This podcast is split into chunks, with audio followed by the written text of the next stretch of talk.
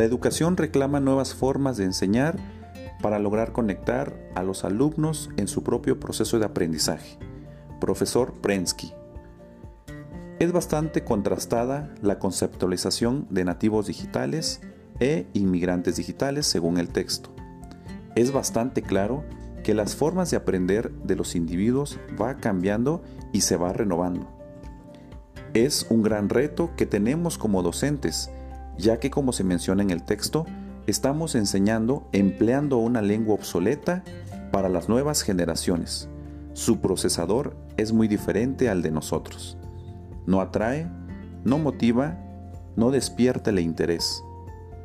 Para dar respuesta a la pregunta detonante, considero que no estamos preparados para enfrentarnos en el aula a los nativos digitales y lo digo por mí.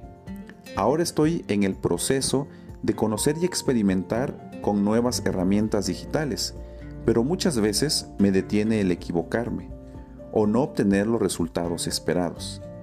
Es necesario cambiar actitudes hacia la enseñanza-aprendizaje, dedicar tiempo y esfuerzo y así lograr un crecimiento personal profesional en pro de los estudiantes, ya que los animaría, facilitaría y motivaría al trabajo.